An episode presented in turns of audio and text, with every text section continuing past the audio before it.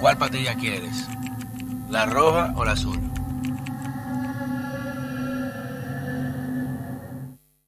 Señores, bienvenidos a otra entrega de este su canal de YouTube, Pedro Manuel Casals, el cuarto bate. Recuerden suscribirse o no se suscriban y dejen comentarios, hagan lo que ustedes quieran, pero por lo menos consuman el contenido y formen un pensamiento, no lo que yo quiera que ustedes piensen, sino lo que ustedes vean en torno a lo que está pasando en el mundo, investiguen, contrasten informaciones y, hagan conjeturas, que eso es lo bueno de, de poner a pensar y no de decirte qué pensar, que es lo importante. Mucha gente, y eso es parte de nuestra mentalidad eh, isleña, no le da relevancia o importancia a sucesos internacionales que afectan, aunque no lo veamos de manera directa, nuestra estabilidad política, social y económica, sino a la geopolítica y la convivencia global, por así decirlo aunque entendamos que estamos en una isla que no va a afectar nada de eso. Y hay sucesos como lo que está ocurriendo, y lo advertimos de hace tiempo con, el tema de la guerra Rusia-Ucrania, eh, la retirada de Estados Unidos de Afganistán, eh, el proceso expansionista chino en América Latina y con las constantes provocaciones a Taiwán, la intimidación a Taiwán. Y habíamos hablado hace mucho de que los continentes los poderes fácticos continentales estaban, luego de la pandemia, expandiendo para recuperar mucho terreno económico perdido. Y parte de eso conlleva lo que es el afianzamiento del poder en esos poderes a como de lugar. A como de lugar. En China no hay con mucha lucha porque allá al que se oponga le rompen la cabeza y ya. Ahí nadie se mete con ellos, que derecho humano, vete para el carajo. En Rusia funciona casi igual, pero es un tema más democrático, diplomático. Y en Estados Unidos tiene que ser mucho más diplomático y se utiliza entonces el, peso de la ley o de agencias para inhabilitar o, y algunas veces hasta otras cosas. Recuerden Jeffrey Einstein, eh, eliminar personas que pueden ser relevantes políticamente. Se demostró ahí que el FBI prohibió a Mark Zuckerberg publicar las informaciones de la computadora de Hunter Biden a una dos semanas de las elecciones. Lo prohibió. Decía que no podía publicarlo porque eso afectaría a las elecciones, sabiendo que eran reales. O sea que prácticamente protegió un candidato. O sea que tenía un candidato. Y es la forma de actuar. En otras circunstancias, por ejemplo, en Rusia, que hablamos hace varias semanas de cómo asesinaron a la hija de Alexander Duganov, eh, Dugin, y que esto iba a tener implicaciones o consecuencias porque se hablaba de un atentado mm, dirigido a él, a que es la mano derecha de Putin y una de las mentes ideológicas de la invasión ucrania y de la ocupación del terreno perdido, como le llaman ellos, la una sola Rusia.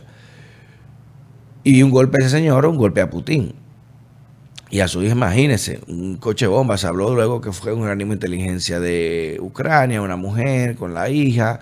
Salió una fotografía, cambió placa tres veces, muchas cosas. Pero mira, tanto, casi lo matan.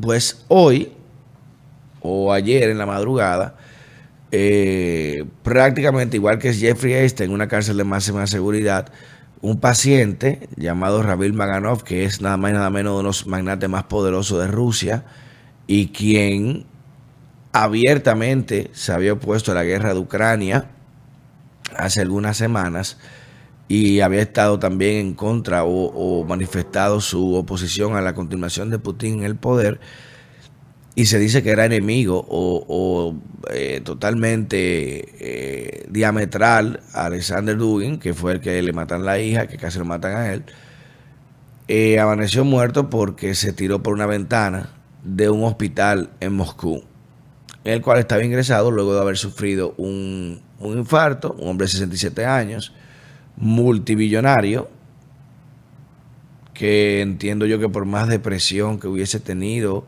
o, existencialismo fatal, no se va a suicidar tirándose una ventana de un hospital en bata.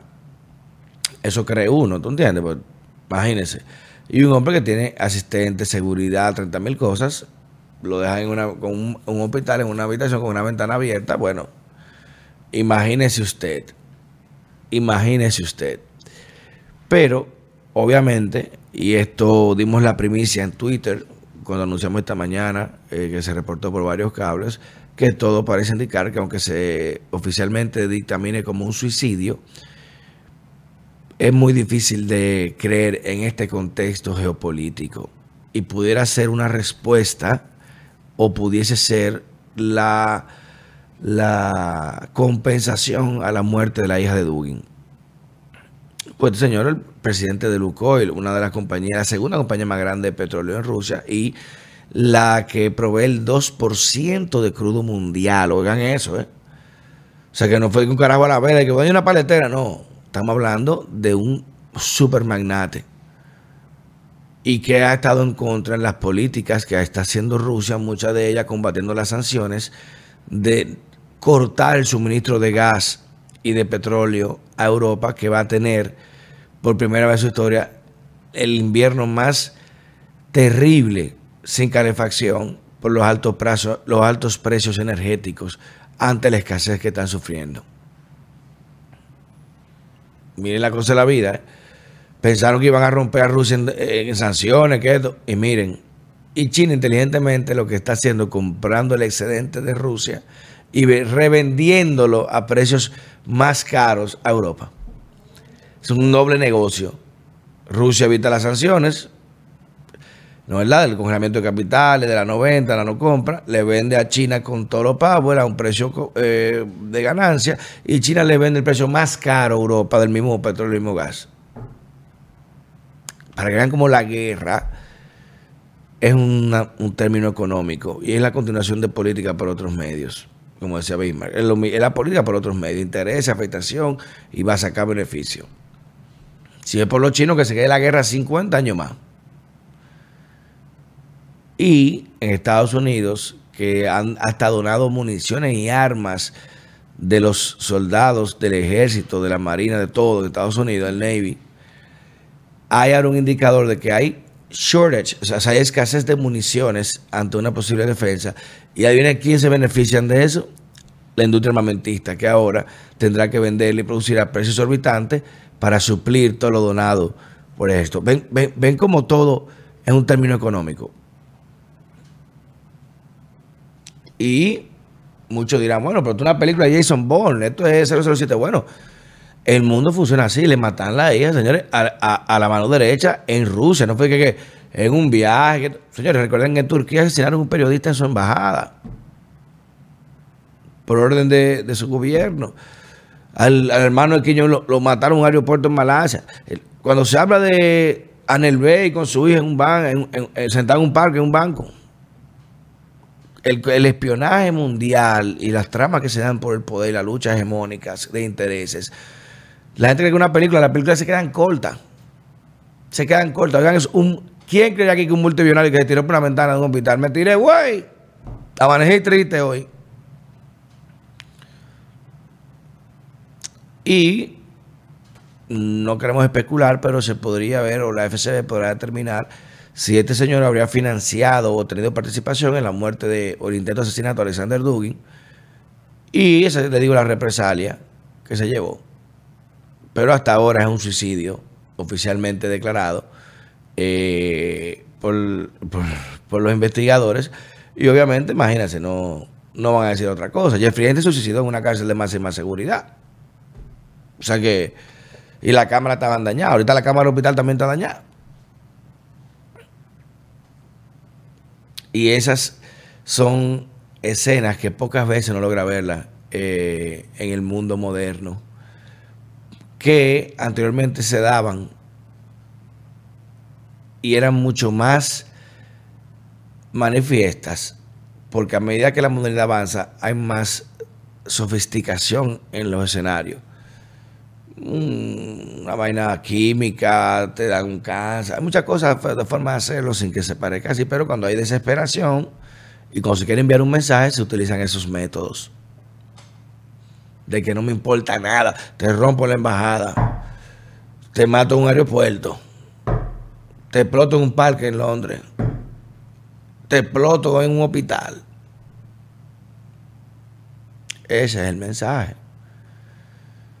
Y por eso ustedes que, que ahí se está librando un tema ideológico muy fuerte. Y Occidente no es, no escapa a esa realidad. Porque mientras va el conflicto con Rusia y Ucrania, China sigue expandiéndose, Estados Unidos sigue en una guerra civil fratricida. No estamos así, ¿eh? ¿Y qué es lo que va a pasar? ¿Qué es lo que va a pasar?